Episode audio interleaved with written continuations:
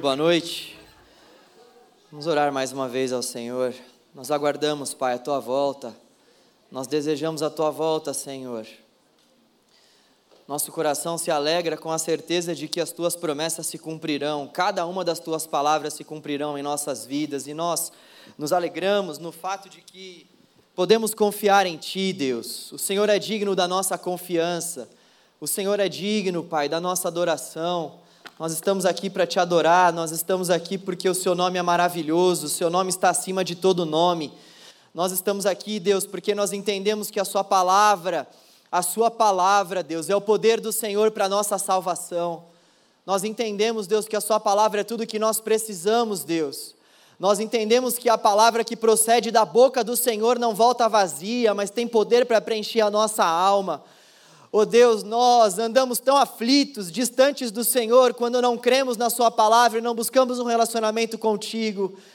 Nós te pedimos, Deus, para que nesta noite o Senhor nos traga de volta.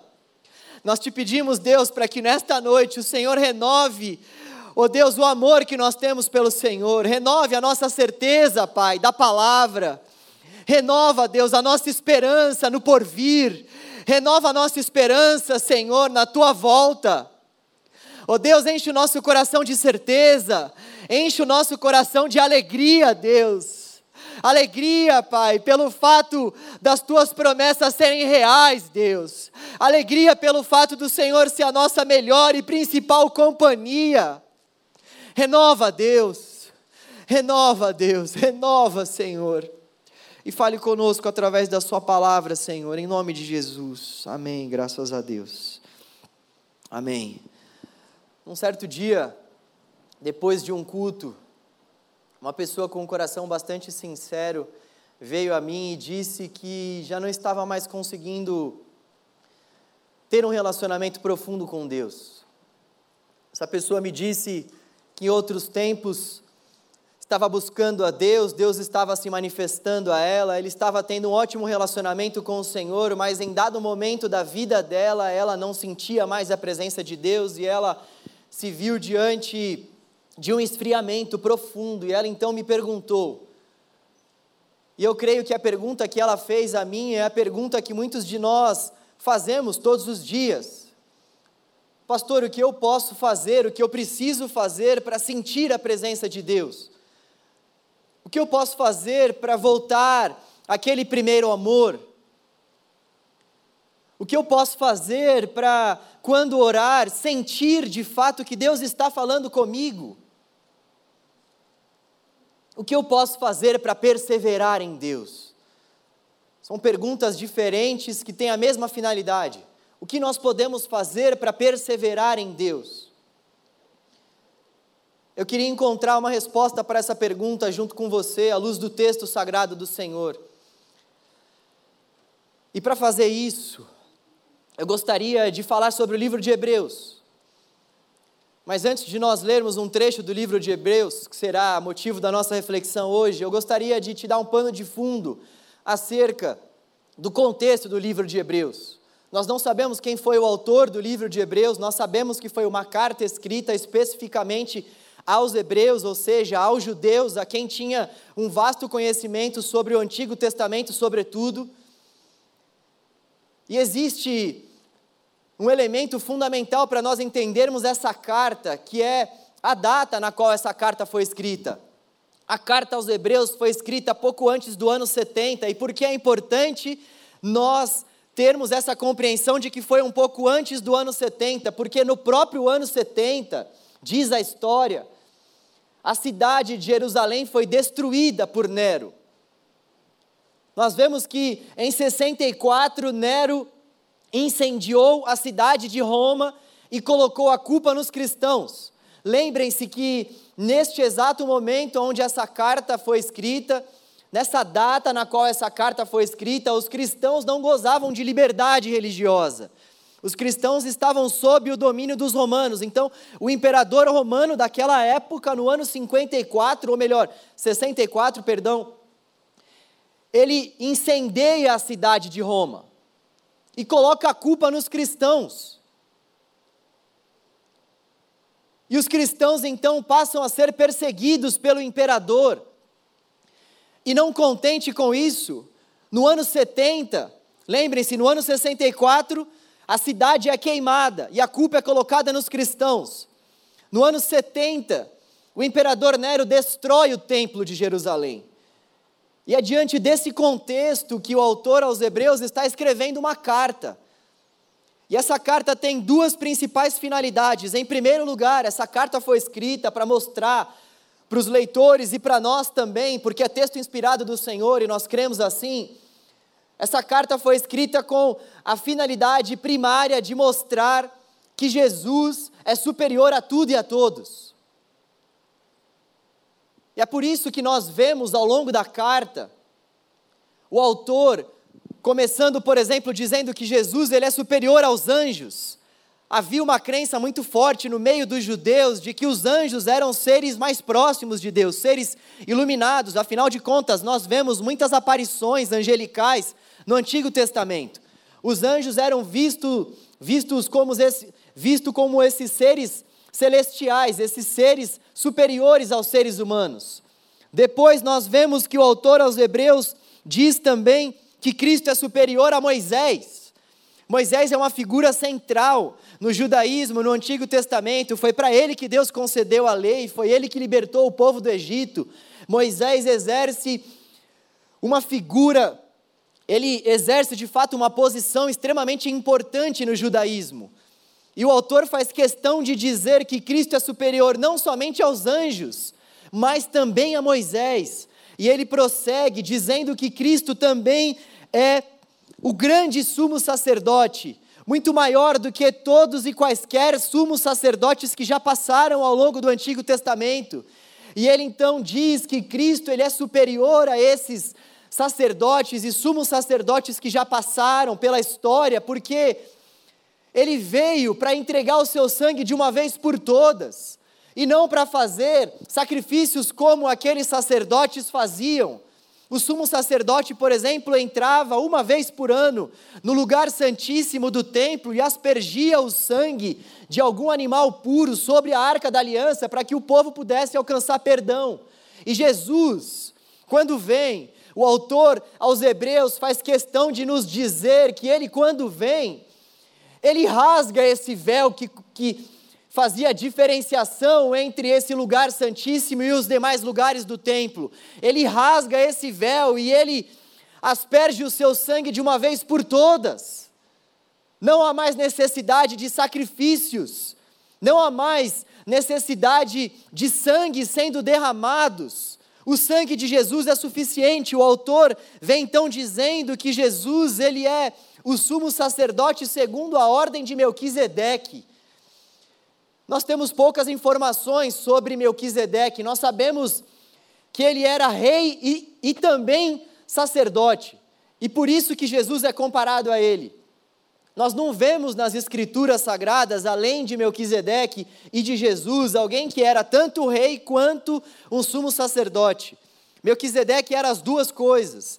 E Jesus, ele então é comparado com essa ordem de Melquisedeque, justamente por isso, ele exerce o seu reinado, ele é um rei de fato, de direito, e ele também é um sumo sacerdote, porque ele de fato aspergiu o seu sangue de uma vez por todas para nos salvar. Então, o primeiro tema do livro é esse: Jesus é superior.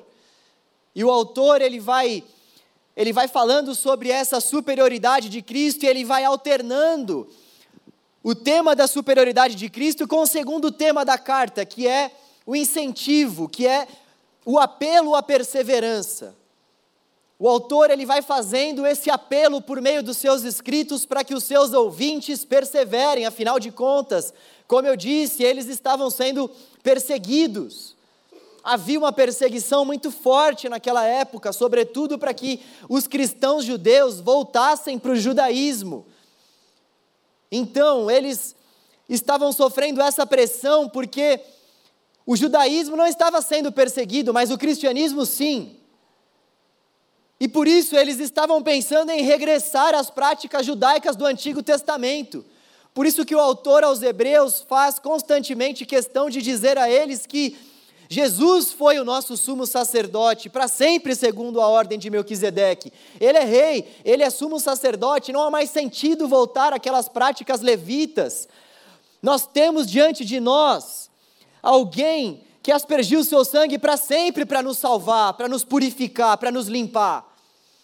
E o autor então faz esse apelo para que eles não voltem ao judaísmo, para que eles não voltem àquelas práticas veterotestamentárias, mas para que eles avancem, mas para que eles avancem, porque o véu foi rasgado. Esses são os dois principais temas então dessa carta. E esse tema da perseverança, ele é um tema que fica muito evidente ao longo dessa carta aos Hebreus. E eu gostaria que a gente se apoderasse desse tema que essa carta já traz para nós e refletisse sobre como nós podemos perseverar em Deus.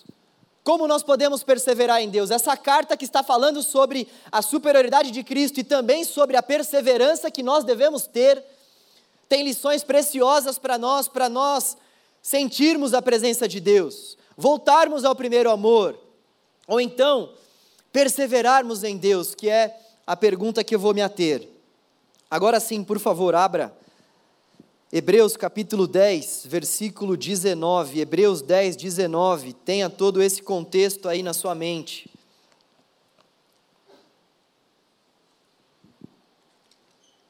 Hebreus 10, 19. Deixa a sua Bíblia aí aberta, porque nós vamos nós vamos lendo ao longo da nossa meditação. Então, o que eu estou propondo aqui para nossa reflexão é uma resposta a essa pergunta: como perseverar em Deus? Olha só o primeiro ponto que nós podemos ver dos versículos 19 a 21. Portanto, irmãos, temos plena confiança para entrar no lugar santíssimo pelo sangue de Jesus, por um novo e vivo caminho que ele nos abriu por meio do véu, isto é, do seu corpo. Temos, pois, um grande sacerdote sobre a casa de Deus. Primeiro ponto para nós perseverarmos em Deus, primeiro ponto que nós podemos extrair desse texto para responder essa pergunta de como perseverar em Deus, é confiando no sangue de Jesus. Nós vemos que Jesus ele abriu o caminho. Jesus abriu um novo e vivo caminho.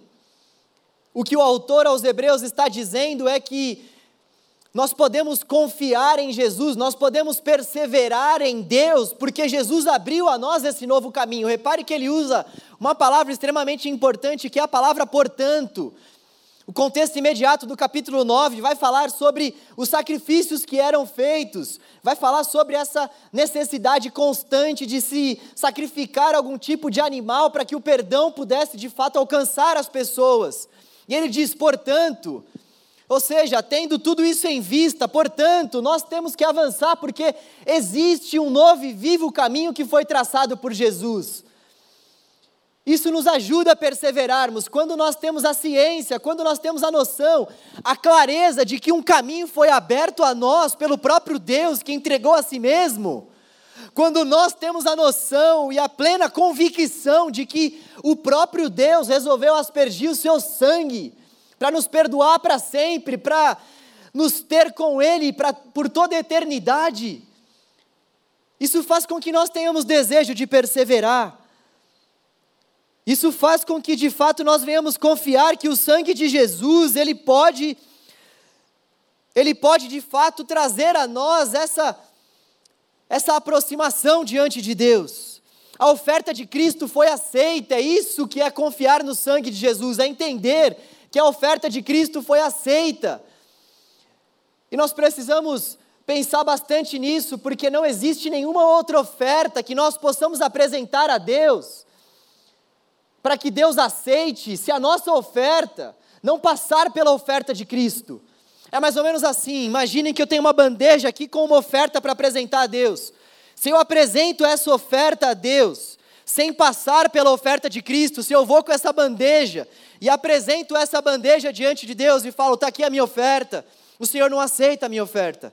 Agora, quando eu pego essa oferta que eu trouxe nessa bandeja e falo, está aqui a minha oferta, mas eu passo pela oferta de Cristo, eu apoio a minha oferta, a oferta de Cristo, então Deus aceita a minha oferta. Não existe nenhuma outra oferta que Deus aceite por si só, sem que essa oferta passe pela oferta de Cristo. Quando nós então falamos sobre confiar no sangue de Jesus, nós estamos falando sobre confiar nessa oferta que Jesus ofereceu a Deus, nessa entrega, nesse sacrifício que ele ofereceu, entregando-se a si mesmo na cruz. E uma coisa muito importante é que, quando nós entendemos isso de fato, nós somos libertos da escravidão da lei. Existem muitas pessoas que não conseguem perseverar em Deus porque não conseguem confiar na oferta de Cristo. Então, eu o tempo todo fico achando que Deus, de fato, ele não vai aceitar a minha oferta. E não vai mesmo.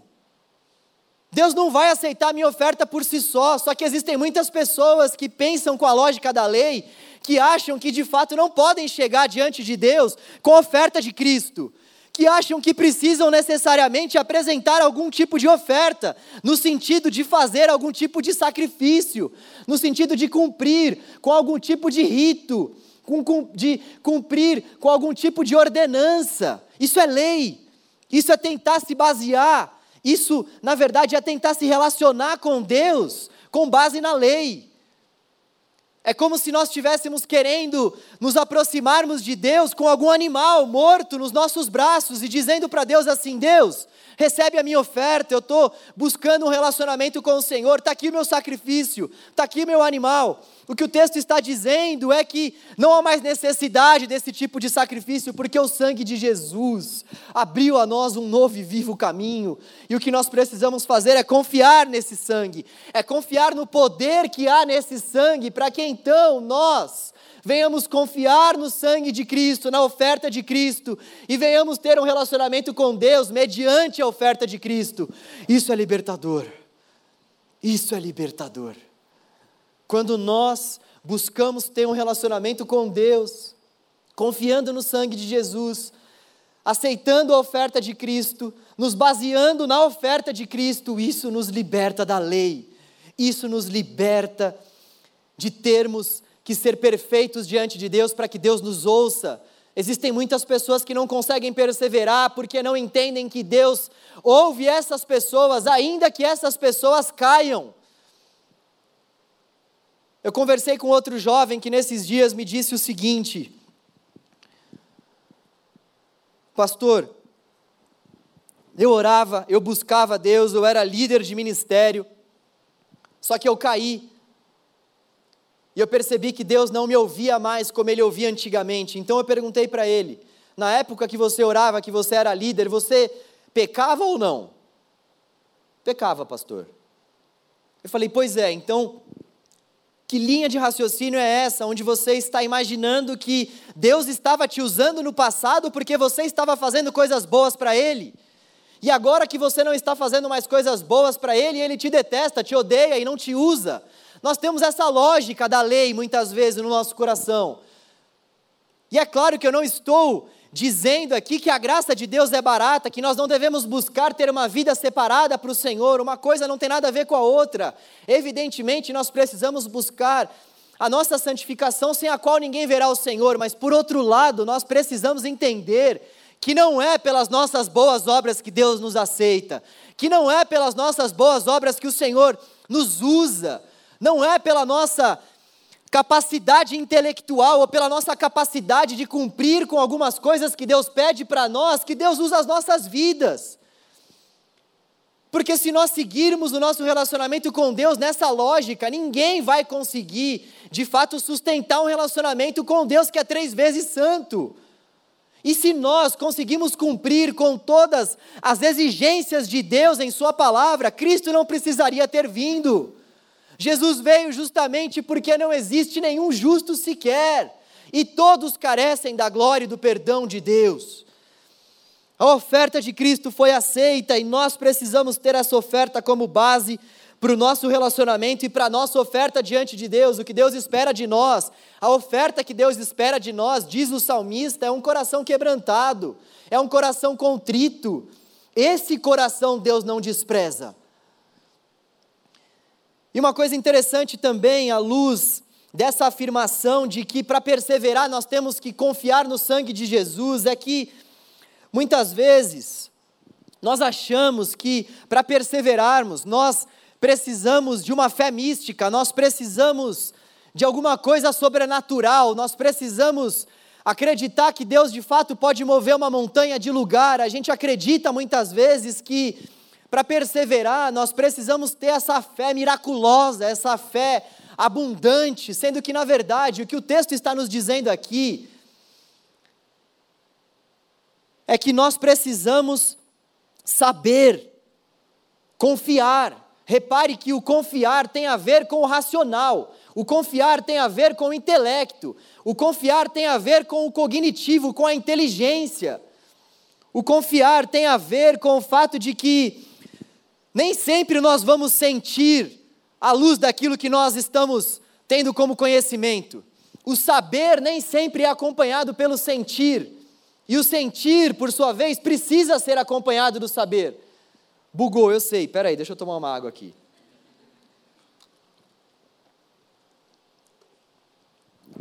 Muitas vezes, nós não conseguimos perseverar em Deus porque nós estamos fazendo essa pergunta: por que, que eu não consigo sentir a presença de Deus? Na verdade, essa pergunta, teologicamente falando, ela não é tão correta assim. Como eu posso sentir a presença de Deus? Nós já estamos condicionando a nossa a nossa pergunta para que uma resposta sensitiva seja dada. O que nós podemos fazer para sentir a presença de Deus? Mas quem falou que nós vamos constantemente sentir a presença de Deus? Quem falou que o chamado da palavra de Deus para nós é para que a gente sinta a presença de Deus? O chamado do Evangelho para nós é para que nós venhamos confiar. Confiar. Então, o confiar tem a ver com o saber. Muitas vezes, o saber não vai ser acompanhado do sentir. Muitas vezes nós vamos confiar, nós teremos que confiar em Deus sem que necessariamente nós estejamos sentindo alguma coisa, sem que necessariamente o graveto do monte esteja brilhante. O saber muitas vezes não é acompanhado do sentir, agora o sentir ele não pode de forma alguma não ser acompanhado do saber. Não dá para eu chegar aqui para vocês e falar, senti a presença de Deus para caramba, mas e a palavra? Foi pregada? Não, não foi pregada. Pregador disse que Jesus não é Deus, mas eu senti a presença de Deus. Como? O sentir precisa estar alinhado com o saber. E, e precisa acontecer um equilíbrio entre esses dois termos. Por outro lado, existem muitas pessoas, igrejas inclusive, que dão uma ênfase muito grande no saber. Então, você vê pessoas extremamente eruditas falando sobre o texto, pessoas que demonstram que sabem mesmo o texto, pessoas que demonstram ter um conhecimento largo, vasto sobre o texto. No, no, no entanto, existe uma distância muito grande entre aquilo que as pessoas pregam, aquilo que essas pessoas pregam, o conhecimento que essas pessoas têm e aquilo que essas pessoas sentem. Essas pessoas não conseguem transparecer que de fato aquilo é uma verdade para elas. Elas sabem, mas elas não sentem. Elas sabem, mas aquela verdade não toca no coração. Nós temos que buscar essas duas coisas: o saber e o ardor no coração pelo saber. O saber e o ardor no coração porque nós sabemos. O que eu estou querendo dizer é que para perseverar em Deus, a primeira coisa então, nós temos que mudar essa pergunta do eu não sinto mais a presença de Deus, porque de fato em muitas circunstâncias nós não vamos sentir. O chamado do Evangelho para nós é para que nós venhamos confiar. E esse primeiro ponto vai falar sobre confiança no sangue de Jesus. Ainda que nós não estejamos sentindo alguma coisa, ainda que eu diga, Deus, eu não consigo sentir a tua presença, eu tenho certeza que eu posso confiar na tua mão, porque o Senhor entregou o seu filho para morrer por mim. Ainda que eu não consiga sentir a sua presença, eu sei que o Senhor está comigo, porque o Senhor provou o seu amor por mim, tendo enviado Cristo para morrer por mim, sendo eu ainda pecador. Ainda que eu não consiga sentir a presença, eu olho para os montes e sei que os céus declaram a glória de Deus e o firmamento anuncia a obra das suas mãos. Ainda que eu não consiga sentir a presença de Deus, eu olho para os céus e vejo o arco-íris e sei, e sei, eu sei que Ele fez uma aliança comigo, mesmo sem sentir, eu olho e sei. tem a ver com saber. Tem a ver com saber. Nós não vamos sentir muitas vezes, mas nós não podemos abrir mão daquilo que nós sabemos à luz da palavra. Nós sabemos que Ele é real, nós sabemos que Ele se entregou por nós, nós sabemos que Ele nos selou com o Seu Espírito, nós sabemos que Ele abriu um novo e vivo caminho, nós sabemos que podemos confiar que há perdão no sangue de Jesus, nós sabemos de todas essas coisas. Os Arrais têm uma música que eu gosto bastante, eles dizem assim nessa música que se chama Outono, que essa melodia me lembre que, ainda que naqueles dias que. Gente, eu estou invertendo toda a música aqui, que eu preciso cantar para lembrar. Sabe aquelas pessoas que precisam cantar a música para lembrar da letra? Mas eu não queria cantar, e eu não anotei. Então, é que mesmo que naqueles. Oh Deus, eu pensei que fosse do Espírito esse soprar nessa parte da mensagem. Espera aí. Que mesmo que naqueles dias que eu não Para de rir. Que eu não sinta a tua presença, eu sei que estava aqui. Eu sei que você já deve estar tá dando um, um Google aí, seu pecador, só para ver se está certo ou não. Dá na sua casa esse Google aí. E mesmo que naqueles dias que eu não sentia a tua presença, eu sei que estava aqui. É algo mais ou menos assim, pode confiar. Pode confiar. E olha só que coisa maravilhosa. Volta aqui, por favor, olha só. Mesmo que naqueles dias que eu sei que eu não estava sentindo a sua presença, eu sei que a sua presença estava aqui. É sobre isso. É sobre nós passarmos por dificuldades, por lutas, é sobre a gente passar pelos desafios contemporâneos, como é o próprio título da nossa série, e muitas vezes precisarmos da ajuda do Senhor, e muitas vezes precisarmos do socorro do Senhor, e não necessariamente sentirmos algum tipo de arrepio, mas é sobre nós termos a certeza que, mesmo nesses dias que parecem estar bastante obscuros, nublados, sombrios, o Senhor está ali conosco. Ele está conosco até a consumação dos séculos, é sobre isso. É sobre nós confiarmos em Deus, é sobre nós confiarmos na obra de Cristo, é sobre nós confiarmos no amor de Deus. Em segundo lugar, como perseverar em Deus, tendo um coração sincero. Leia comigo o versículo 22. Sendo assim, aproximemo-nos de Deus com um coração sincero. Como perseverar em Deus? Em segundo lugar, tendo um coração sincero. O que é ter um coração sincero? Em primeiro lugar, ter um coração sincero é ter um coração humilhado. Ter um coração sincero é ter um coração que se humilha diante de Deus, assim como o publicano fez em sua oração. Existe um texto que vai falar para nós sobre duas figuras, um publicano e um fariseu. O fariseu, quando ora, se gaba diante de Deus, dizendo que ele é superior àquele publicano que está diante dele. Deus, eu sou muito superior a esse publicano. Eu dou o dízimo do trigo, eu dou o dízimo da cevada, eu dou o dízimo até daquilo que o Senhor não pede, eu dou o dízimo, eu cumpro com todas as minhas obrigações ritualísticas. Já esse cara aí do meu lado, esse cara é um publicano, ele é um pecador. E o publicano, então, quando vai fazer uma oração diante de Deus, quando ele faz a sua oração diante de Deus, é o que nos conta a parábola, ele faz uma oração curta diante de Deus, mas ele se humilha tem misericórdia de mim, Senhor. Tem misericórdia de mim, eu sou um pecador. Tem misericórdia de mim, Deus, eu preciso da Sua graça. Tem misericórdia de mim, Deus. Eu estou destituído da glória do Senhor. Eu estou alienado da Tua vontade. Tenha misericórdia de mim. Um coração que expressa dependência a Deus. Muitas vezes nós não conseguimos perseverar em Deus porque as nossas orações não são orações sinceras, o nosso coração não é um coração sincero que se humilha diante de Deus. Nós vamos muitas vezes orar a Deus com o coração cheio de religiosidade, cheio de fechamentos. Nosso coração não está totalmente aberto para o agir do Senhor.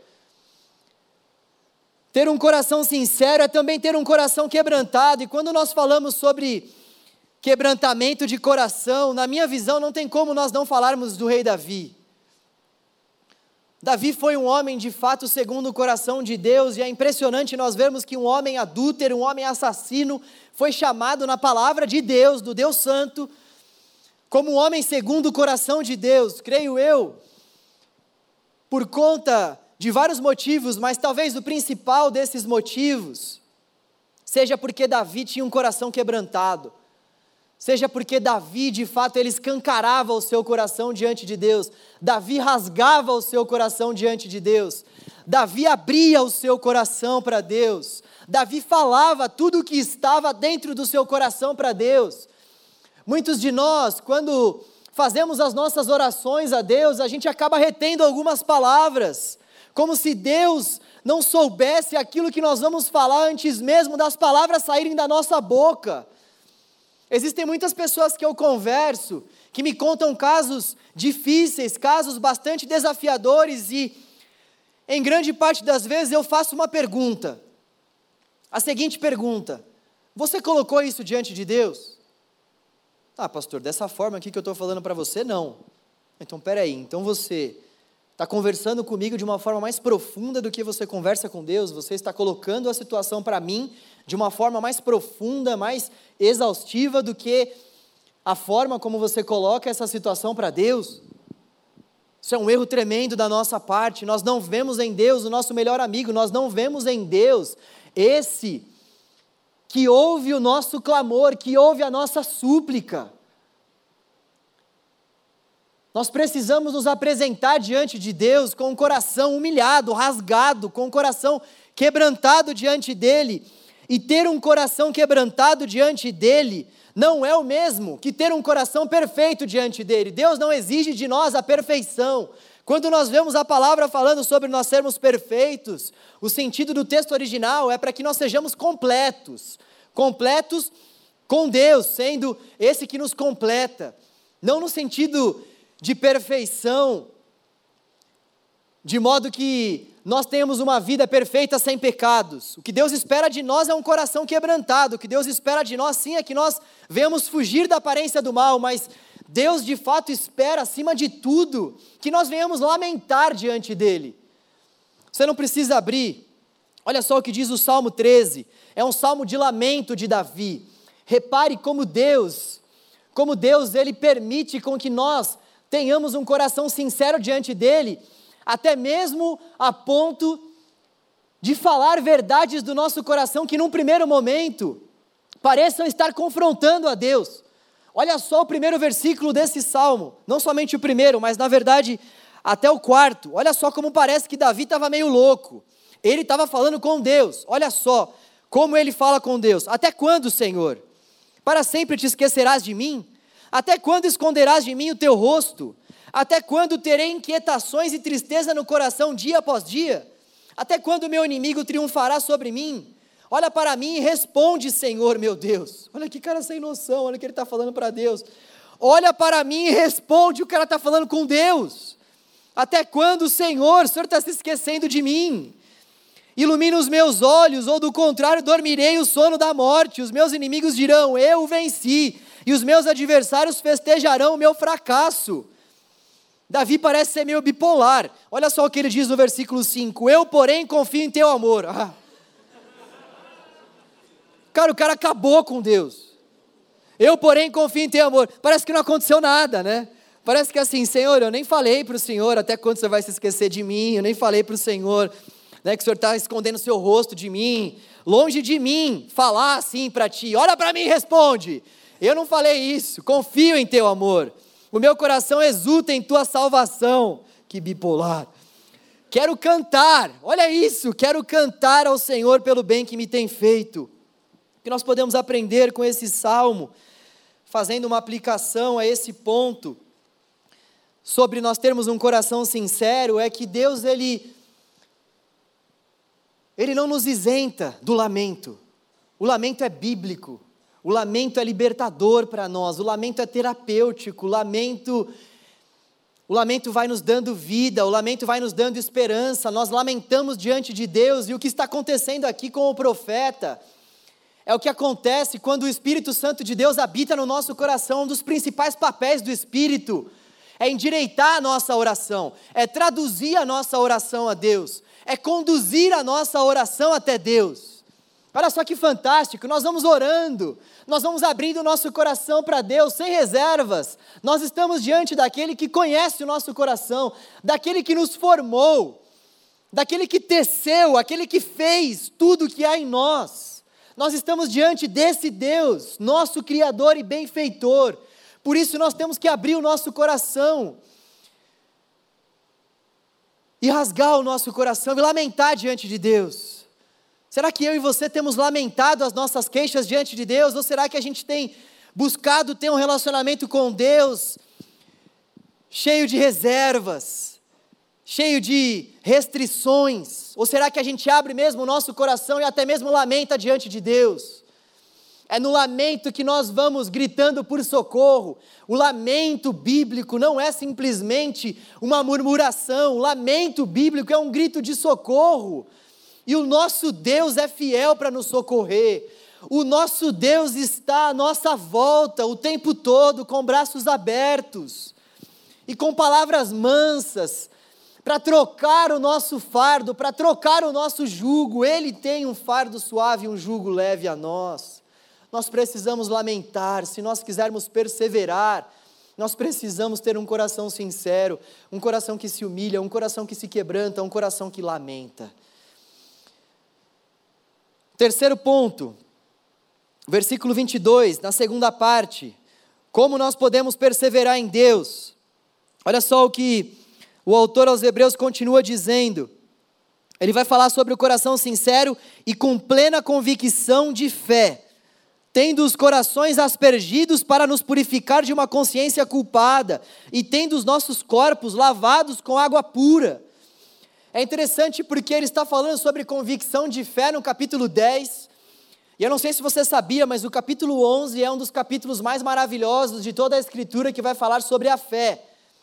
Ele está falando sobre convicção de fé no 10 e no 11, ele vai dar um exemplo aos seus ouvintes e a nós sobre práticas da fé, pessoas que praticaram a fé, pessoas que tiveram fé, pessoas que conseguiram exercer a fé, e pessoas que entraram naquilo que nós chamamos de galeria dos heróis da fé. E é interessante porque essa galeria dos heróis da fé tem inclusive uma prostituta chamada Raabe.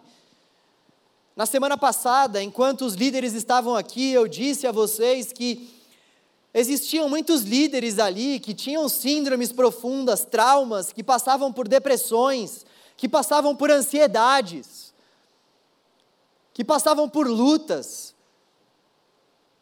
Só que, no entanto, Deus ele escolhe justamente estes que muitas vezes são desprezados pela sociedade, que muitas vezes não se encaixam nos moldes humanos, justamente para mostrar a grandeza dele e para mostrar que por trás da nossa fraqueza existe um Deus que é forte, que nos levanta e nos ergue.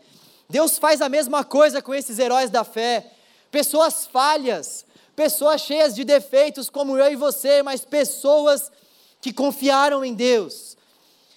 Hebreus 11, 1 diz que a fé é a certeza, certeza, certeza daquilo que nós esperamos e a firme convicção de coisas que nós não podemos ver. A fé é a certeza daquilo que nós esperamos e a firme convicção, a firme certeza de coisas que nós não estamos vendo.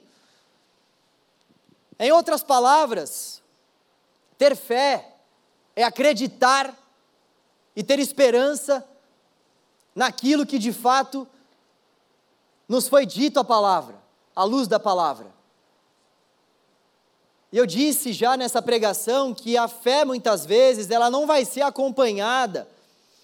A fé muitas vezes ela não tem a ver com questões materiais. Existem muitas pessoas que relacionam a fé unicamente a questões materiais. Eu creio que Deus pode me dar um carro. Eu creio que Deus pode me dar uma casa de praia. Eu creio que Deus pode fazer com que eu pague essa faculdade por inteira. Eu creio que Deus pode fazer com que eu passe nessa faculdade, e pode mesmo. Ele pode fazer muito mais, abundantemente, além daquilo que nós temos pedido ou sequer imaginado. Efésios 3,20. No entanto, a fé tem muito mais a ver com a certeza de coisas que eu estou esperando. Ou seja, eu tenho certeza, eu tenho certeza daquilo que eu estou esperando. Eu tenho certeza, mas eu não estou vendo. É a firme convicção de certezas que eu não vejo. Eu tenho certeza naquilo que eu não vejo e espero naquilo que eu não estou vendo, tendo certeza que eu estou esperando em algo que é real. Vou tomar mais uma água aqui. Vocês entenderam isso?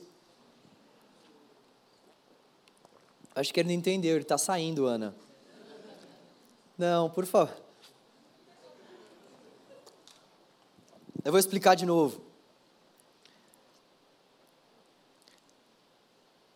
Ter fé, acima de acreditar que Deus pode nos dar coisas materiais, é acreditar, à luz desse próprio contexto do texto que nós lemos, que Deus nos lavou e Deus nos limpou. Ter fé, acima de tudo, é ter a certeza de que nós fomos purificados dos nossos pecados. Vocês entendem como muitas vezes a nossa fé está associada a questões materiais, e eu volto a dizer: Deus pode fazer, Deus já fez uma série de milagres palpáveis. Eu vi Deus fazendo muitos milagres na minha vida, na vida de muitas pessoas. Ele pode fazer, Ele pode fazer. No entanto, se a nossa fé estiver, estiver baseada na aquisição de coisas materiais, na verdade nós estamos nos relacionando com Deus como o Aladim se relaciona com a sua lâmpada. Fé é muito mais do que acreditar que Deus pode realizar pedidos. Fé diz muito mais a respeito daquelas pessoas que têm certeza de que Deus existe, que Deus é real, ainda que Ele não realize pedidos. Fé tem muito mais a ver com a certeza com a certeza, com a firme convicção de coisas que eu não estou vendo, mas que eu sei que vão acontecer. Nós cantamos uma coisa que, por exemplo, nós não vemos, mas sabemos que vai acontecer. Nós aguardamos o dia. Nós, por fé, temos a certeza, temos a certeza que nós podemos esperar pelo grande dia. Nós, pela fé, temos a certeza de que esses fatos não nos são revelados agora, mas nós temos fé. A fé tem muito mais a ver com isso. E quando nós temos esse tipo de fé, nós conseguimos perseverar em Deus. Quando nós temos esse tipo de fé, ainda que nós não venhamos sentir nenhum tipo de arrepio, nós sabemos que nós fomos libertos do império das trevas e trazidos ao reino do Filho amado de Deus. A fé tem muito mais a ver com essa certeza de que o nosso passado foi perdoado, o nosso presente é abençoado e o nosso futuro está garantido por Deus. Passado, presente e futuro, tudo nas mãos daquele que domina os céus e a terra. Fé é ter certeza de que Deus sabe quantos fios de cabelo eu tenho na cabeça. E ainda que eles comecem a cair, oh Deus, eu tenho certeza que Ele continua contando cada um deles ainda que seja cada vez mais fácil para ele fazer a contagem, meu Deus. Faz tratamentos caramba, viu, gente? Ter fé. Ter fé. Vamos passar para o próximo ponto que eu esqueci o que ia falar. Fé então tem a ver com certeza, fé tem a ver não necessariamente com aquilo que Deus pode fazer no sentido material, mas com aquilo que Ele já fez. Quando nós olhamos para a palavra, a palavra deve encher o nosso coração de fé. Quando nós olhamos para a palavra, nós precisamos também olhar para aquilo que Deus já fez ao longo da história e termos a certeza de que o Deus da palavra não muda. É interessante como logo depois desse capítulo 10 vem o capítulo 11 com exemplos práticos, porque esses exemplos práticos nos, nos, nos ajudam a perseverarmos em Deus. Quando eu estou passando por alguma dificuldade e vejo alguma pessoa, por exemplo, à minha volta, que já passou por essa dificuldade e conseguiu vencer essa dificuldade, quando eu olho para a vida dessa pessoa e vejo que ela venceu no poder de Deus, isso me dá esperança também para vencer. Isso também me dá esperança para acreditar que Deus vai fazer com que eu passe por isso também, assim como a pessoa que está à minha volta passou. Como eu sei, por exemplo, quando eu tenho a certeza de que Moisés foi usado para que o mar fosse aberto, eu também posso ter a certeza de que existem muitas tempestades na minha vida que podem ser cessadas pela força do poder de Deus, porque Ele abriu o mar. Então, trazer à nossa memória aquilo que nos dá esperança, como diria o autor de Lamentações, Jeremias, no capítulo 3, versículo 20, trazer à nossa memória essas histórias de pessoas tementes a Deus, que foram agraciadas com bênçãos, com livramentos, isso também faz com que nós venhamos exercer a nossa fé, com que a nossa fé seja edificada. Em quarto lugar, como perseverar em Deus? Apegando-se à esperança. Olha só o que diz o versículo 23: Apeguemos-nos com firmeza à esperança que professamos, pois aquele que prometeu é fiel. Existe um fator fundamental que faz com que a gente tenha esperança. Sabe qual é? Passar por tribulação. Um fator fundamental que faz com que nós venhamos desenvolver perseverança, desenvolver esperança também é quando nós passamos pela tribulação. Romanos 5, 3, 5 vai dizer que a tribulação produz perseverança. Uma vez que nós passamos por algum tipo de tribulação, nós precisamos perseverar. É aquilo, quando a água está batendo no umbigo, a gente acorda, a gente vai para cima, a gente vai à luta, a gente persevera. É certo que ainda assim tem alguns que não perseveram, mas fica com o exemplo da maioria aqui, só para dar certo aqui o que eu quero falar. Romanos 5, capítulo Romanos capítulo 5, versículos 3 a 5 vai falar então que a tribulação ela produz perseverança, a perseverança produz um caráter aprovado e o caráter aprovado esperança. Olha só que equação maravilhosa. Nós já falamos sobre essa equação aqui ao longo de algumas pregações. A provação, a tribulação, ela produz perseverança. Só uma forma de nós sermos aprovados por Deus, lembrem-se sempre disso. Uma forma somente de sermos aprovados, sendo provados. Lembrem-se da facu, da escola, como que o professor nos aprova, nos dando uma prova. Então, para nós sermos aprovados, precisamos passar pela aprovação. E quando nós passamos pela aprovação, quando nós perseveramos, passando pela aprovação, o nosso caráter vai sendo aprovado, o nosso caráter vai sendo aperfeiçoado, assemelhado ao caráter de Cristo nós vamos assemelhando a nossa vida à vida de Cristo.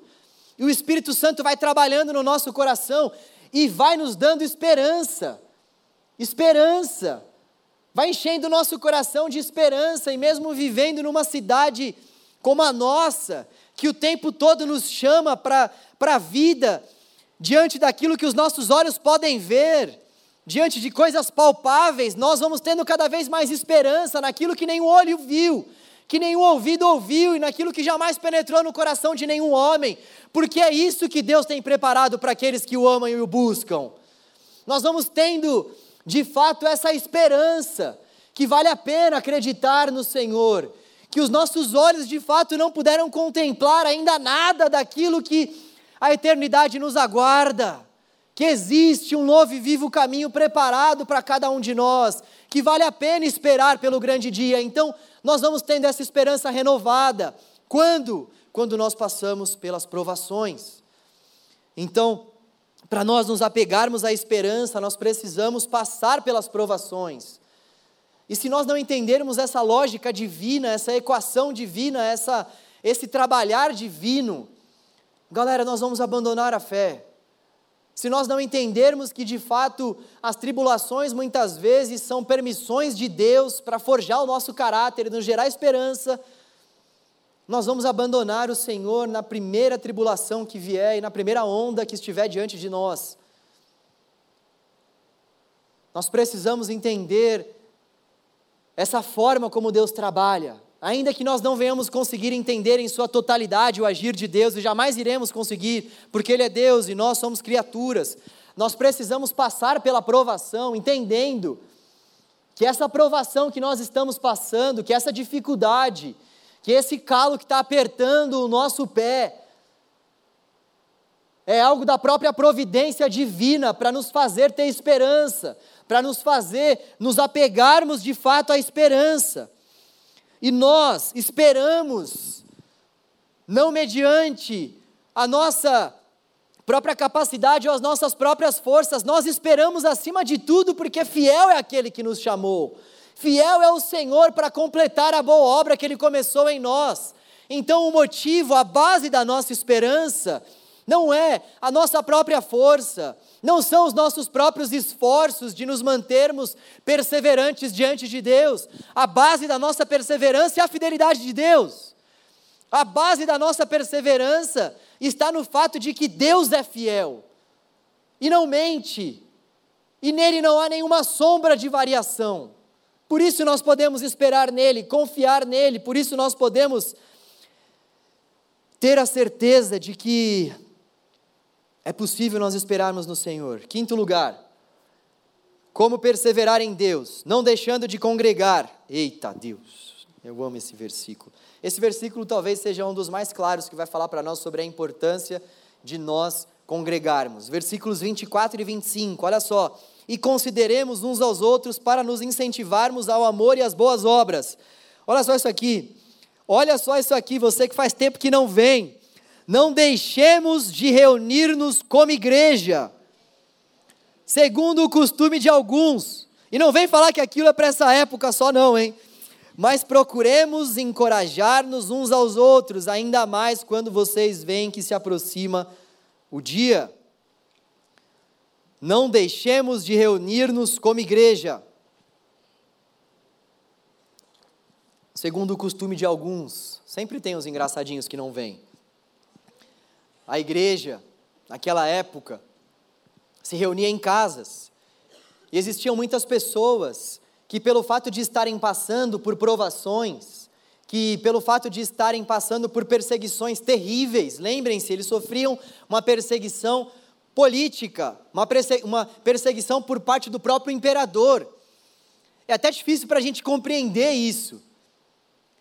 Mas imagina você não podendo sair da sua casa e professar a sua fé, porque existe um louco no poder que está queimando cristãos, que já detonou a cidade de Jerusalém, que detonou o templo, que já fez uma série de atrocidades, e mesmo assim tem um cara escrevendo para você e dizendo para você o seguinte: apegue-se com firmeza à esperança que você está professando, porque ele é fiel, e considere uns aos outros para nos incentivarmos ao amor e às boas obras, e não deixe de frequentar a célula não deixe de frequentar a igreja, não deixe de frequentar essas pequenas casas, aonde os cristãos estão se reunindo. Por que não deixe? É só a gente voltar, porque existe partilha de amor nessa comunidade. Existe derramamento do Espírito nesse ajuntamento. Quero contar um testemunho a vocês. Logo quando eu, vir, logo quando eu vim para a igreja, Muitos aqui sabem, eu não nasci em berço evangélico, infelizmente, mas o Senhor sabe de todas as coisas. Muitas coisas que eu passei foram fundamentais para que eu pudesse compreender um pouquinho daquilo que Deus tinha e tem para fazer na minha vida. Mas a grande questão é que, logo quando eu vim para a igreja, para mim era tudo muito estranho, eu não tenho nenhum familiar que seja cristão. Quando a gente não tem nenhuma referência dentro de casa, a gente fica perdido, a gente não sabe o que é ser cristão. O que é ser cristão? É não, não cortar o cabelo? É não assistir tais programas? É não ir em certos lugares? O que é ser cristão? Eu não sabia direito. Eu sabia que Deus estava me chamando, mas eu não tinha a menor noção do que eu tinha que fazer, de como eu tinha que me comportar, se eu tinha que largar a academia ou não, o que eu tinha que fazer, eu tinha que largar as minhas amizades ou não. Enfim, para mim, o começo na igreja foi muito difícil, porque eu olhava. Tinham dois tipos de pessoas. Tinha aquelas pessoas que pagavam de crentes, mas na verdade não eram crentes e pagavam de malandrões, então eram aqueles caras que não queriam ser crentes e ao mesmo tempo queriam ficar na igreja, e aquilo me dava raiva, porque eu falava, cara, por que, que você não vai para o mundo? Por que, que você não sai daqui? Eu pensava comigo mesmo, tá? Hoje em dia eu não penso mais isso. Às vezes só, não é sempre. Mas, poxa, você tá, tá na igreja e o cara tá querendo pagar de malandrão dentro da igreja, mas é isso que eu via fora. Então isso já fazia com que eu me afastasse de muitas pessoas. Estava em outra pegada. Só que por outro lado, a galera que era mais separada, A galera que era mais santarrona, era muito santarrona. Então, assim, eram caras que, poxa, não podia falar, vamos no Morumbi assistir o jogo de São Paulo? Quarto é nós, hein? Quarto é nós. Volta para cá. Eu não podia nem falar isso para essas pessoas porque elas eram super quadradas, religiosas. E então eu, eu, eu me via diante desses dois tipos de pessoas, os malandrões e os caras que eram mais nerds, assim, os caras que eram mais, sei lá, tipo. Nerd que eu digo, tá? Não é no sentido de assistir Marvel, tá? Você que assiste Marvel tá valendo, mas era tipo nerd no sentido de ser salame, assim, sabe? Não sei se você já ouviu essa gíria. no sentido de, de ser meio travadão, assim, sabe? De não ser pra frente, assim, com a vida, né? Estou tentando consertar, mas isso o Google não vai falar para vocês. O que é ser salame depois vocês podem me procurar aqui no final que eu explico. Mas os caras, meu Deus, sabe? É isso aí. E então, volta aqui, não foge daqui. E então, eu me via diante desses dois grupos. E era muito difícil eu me relacionar com as pessoas dentro da igreja. E eu passei alguns anos dentro da igreja sem me relacionar com muitas pessoas. Eu passei muito tempo achando que os grupos não, não tinham muito a minha cara. Que o pessoal não, não falava a mesma linguagem que eu falava. Ainda que eu quisesse falar uma linguagem diferente da linguagem que eu estava falando, eu percebia que as pessoas não conseguiam conciliar essas duas coisas. Não ser nerd, não ser salame, não ser quadradão, não ser dã, e ao mesmo tempo ser crente. Isso fez com que eu ficasse muito tempo sem mergulhar dentro da comunidade, sem mergulhar nos relacionamentos interpessoais, sem enxergar Deus através da vida das pessoas e eu perdi muito. Quando o Senhor começou de fato a trabalhar o meu coração, eu comecei a ver que, na verdade, esses dãs não eram tão dãs assim, que os salames não eram salames. Eles eram presunto seara, toma essa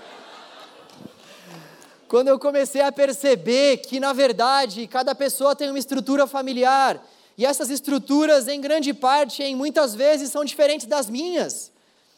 Quando eu comecei a perceber que, ainda que o cara não goste de futebol e ainda não vá para o estádio, ainda assim ele pode ser meu amigo. Se ele curtir, sei lá, beisebol, um negócio que eu não curto mas eu não estou em busca de coisas incomuns para que eu consiga fazer amizades dentro da igreja, porque o principal ponto em comum já nos foi dado, o melhor de Deus já veio, veio, habitou entre nós. É Cristo. Cristo é o nosso ponto de contato, Cristo é o nosso ponto comum, Cristo nos une. Cristo é o nosso é o nosso intermediador. Então, quando quando nós começamos a ter esse tipo de discernimento, a gente para de se relacionar em clãs a gente vem para a igreja mesmo e congrega e se relaciona uns com os outros, porque nós entendemos que os dons que eu não tenho, a comunidade tem, e os dons que a comunidade não tem, eu posso ter. E nós vamos vivendo a nossa vida, e o Espírito vai nos abraçando, e nós vamos avançando, aguardando o grande dia. Esse é o propósito do Senhor para nós. Nós temos pregado muito sobre isso no canal Jovem. Eu gostaria muito que eu e você entendêssemos essa verdade. A beleza na vida em comunidade, galera. A beleza na vida em comunidade. A beleza na vida em comunidade. Nós precisamos persistir na vida em comunidade, independentemente das tristezas e decepções que eu e você já passamos dentro de alguma igreja que a gente porventura já foi nós precisamos acreditar que constantemente Jesus abre esse novo e vivo caminho também da comunhão para nós. E por mais que as pessoas tenham nos chateado, é um jargão, mas é uma mais pura verdade. Deus não nos chateou. Deus não nos desamparou. Deus continua o mesmo. E quando nós largamos, quando nós abrimos mão da comunidade por conta de algum conflito que nós vivemos dentro da comunidade, nós estamos, na verdade, em primeiro lugar, prejudicando a nós mesmos.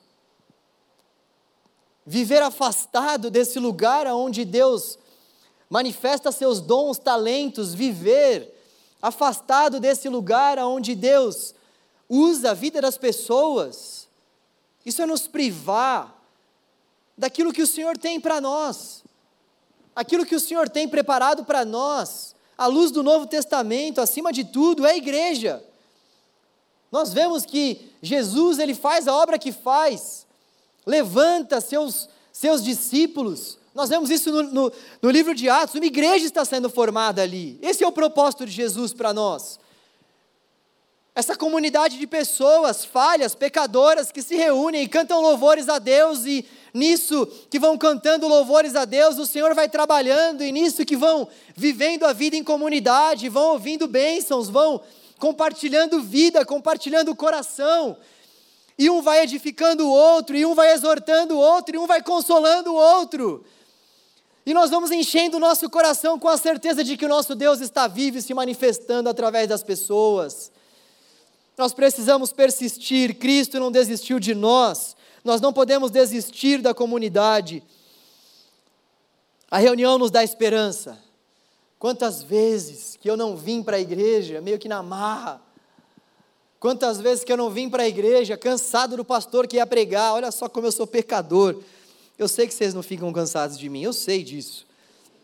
Mas eu já fui muitas vezes, já vi já na conferência quem ia pregar naquele dia, quem nunca, né? Quem é que vai pregar nesse dia? Ah, João Navarro. Ah, eu vou. Poxa, uma série começou na Netflix muito boa, viu? Quem vai pregar? Hernandes Dias Lopes. Meu Deus do céu, Deus vai falar. Então, tentei trazer o Hernandes aqui em julho, viu, gente? Ele não atendeu meu recado. Hernandes, se você estiver ouvindo essa mensagem, por favor, me responde, né? É...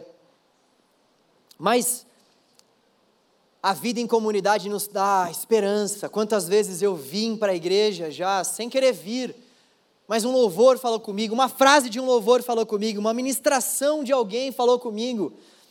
A palavra falou comigo, ainda que o cara pregue mal.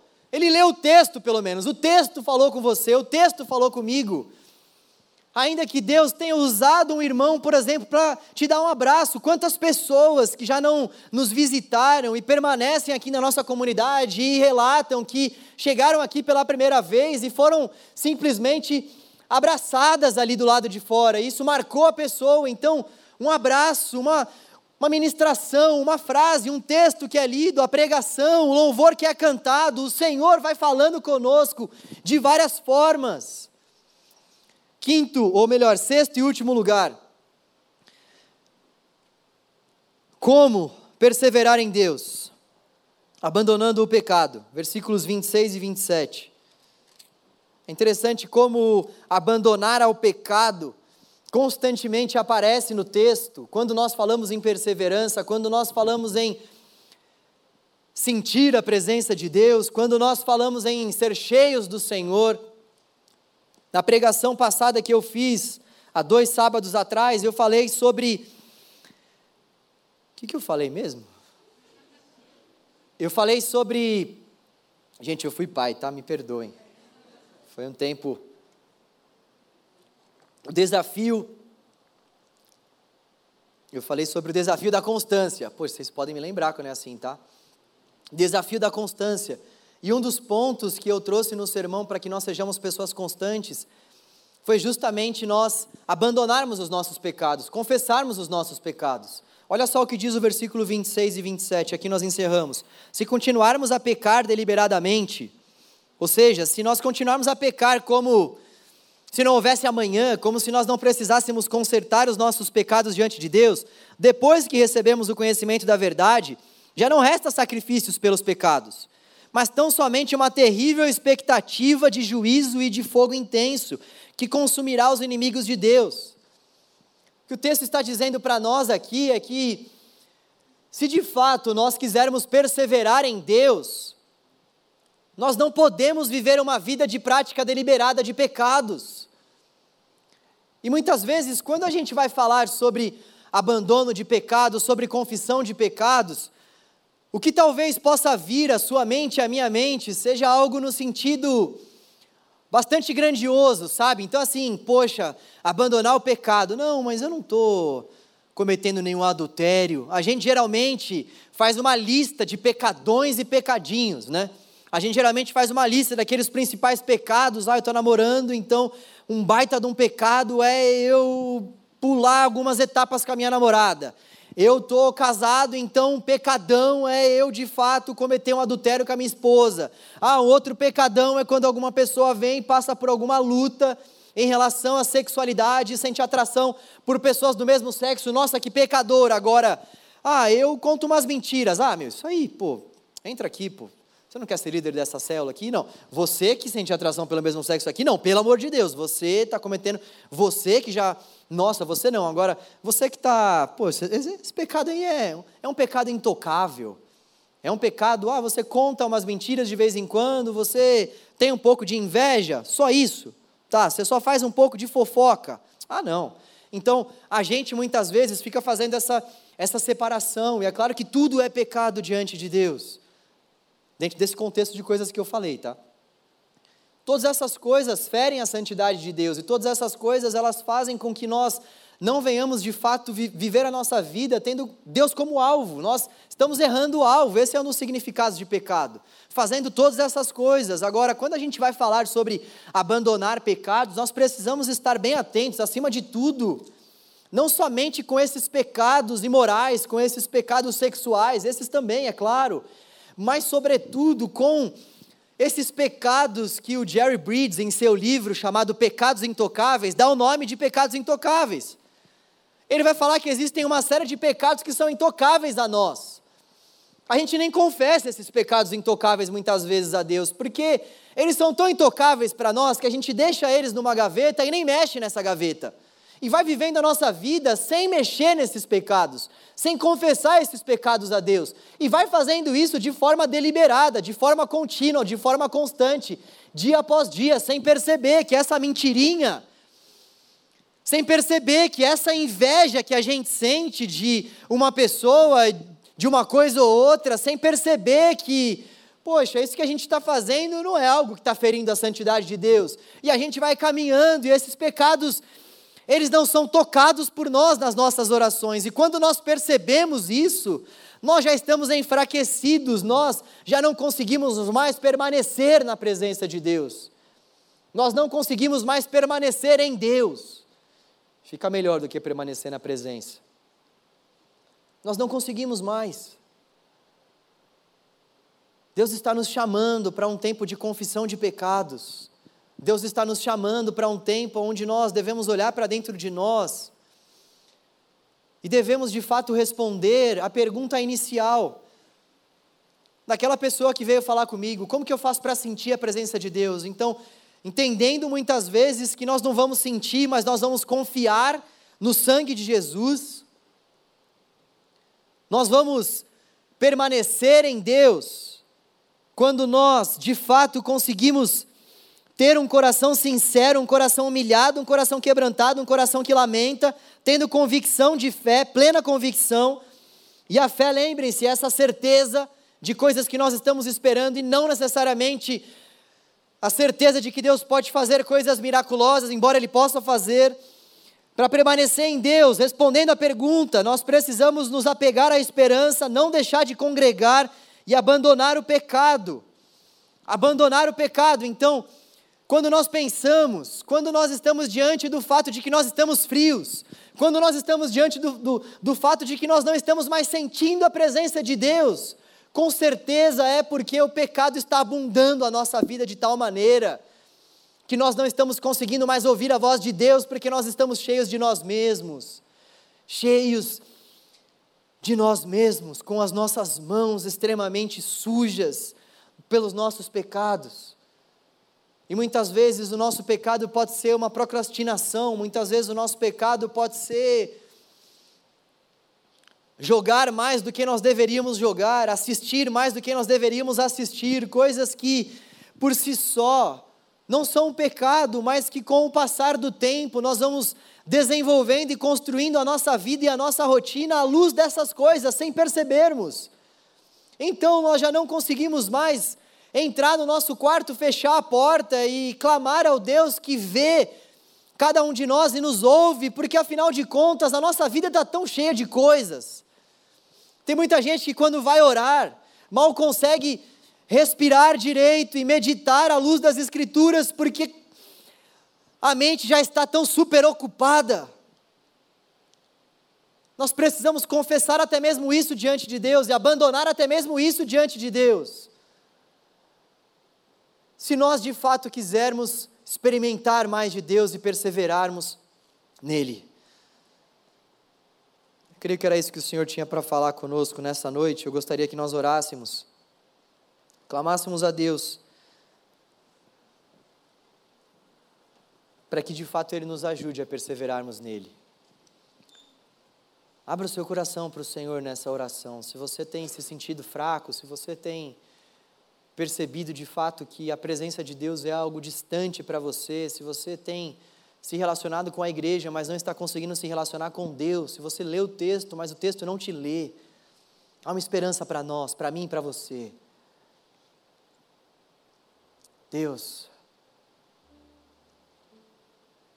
nós nos achegamos diante de Ti, porque nós sabemos que o Senhor está aqui ouvindo o nosso grito de socorro. Obrigado, Deus. Obrigado pela Sua palavra. Obrigado por se manifestar a nós e se revelar a nós através da Sua palavra. Oh Deus, nós te agradecemos, Deus, porque o Senhor tem sido tão bondoso. E Deus, nós te buscamos, Deus, porque nós precisamos de Ti. Oh Deus, nós temos fome do Senhor. Nós temos sede do Deus vivo. Deus, nós precisamos perseverar em Ti, Deus. À luz de tantas coisas que muitas pessoas têm nos oferecido, Senhor. Nosso trabalho, em nossa vizinhança, em nossa família, muitas vezes. Em nossas faculdades, em nossas rotinas. Oh Deus, tantas coisas têm nos sido oferecidas, mas nós queremos a melhor parte que é o Senhor. Nos ajude a perseverarmos em buscar essa melhor parte que é o Senhor. Oh Deus, trabalha no nosso coração para que nós venhamos confiar no sangue de Jesus, confiar que Jesus abriu um novo e vivo caminho a nós e que nós não nos relacionamos mais contigo com base na lei, com base em ordenanças feitas por mãos de homens Ó oh Deus, com que nós venhamos entender de fato que o seu sangue foi aspergido de uma vez por todas para nos salvar e saber disso, sem que necessariamente nós venhamos sentir, mas saber disso, Deus, faz com que nós venhamos perseverar em Ti, Deus. E nos ajude, Deus, porque nós não queremos somente saber, nós também queremos sentir mas nós não queremos te abandonar, Deus, se nós não sentirmos, porque nós sabemos, Deus. E o saber deve bastar a nós. O saber que o sangue foi dado a nós, o saber que o selo foi em nosso favor, o saber que nós podemos confiar que o Senhor voltará, o saber, o saber o saber, nós queremos que estimule o nosso sentir e o nosso viver, Deus. Nós queremos sim te sentir, mas nós queremos acima de tudo que o conhecimento que nós temos acerca da Sua, da sua palavra e da Sua pessoa sustentem a nossa vida e a nossa fé. Oh Deus, dê-nos um coração sincero, um coração que se humilha, que se quebranta, um coração que lamenta, que busca socorro, um coração que se abre diante do Senhor, um coração, Deus, um coração que fala as coisas da alma. Chega, Deus, de fazermos orações rasas, nós queremos abrir o nosso coração a Ti. Ajuda-nos, Deus, a apegarmos-nos na esperança, Deus. Apegarmos-nos à esperança, Deus. E para isso, Deus, ajuda-nos a perseverarmos nas tribulações, porque as tribulações geram perseverança. E a perseverança faz com que nós venhamos ter um caráter aprovado e termos esperança no Senhor.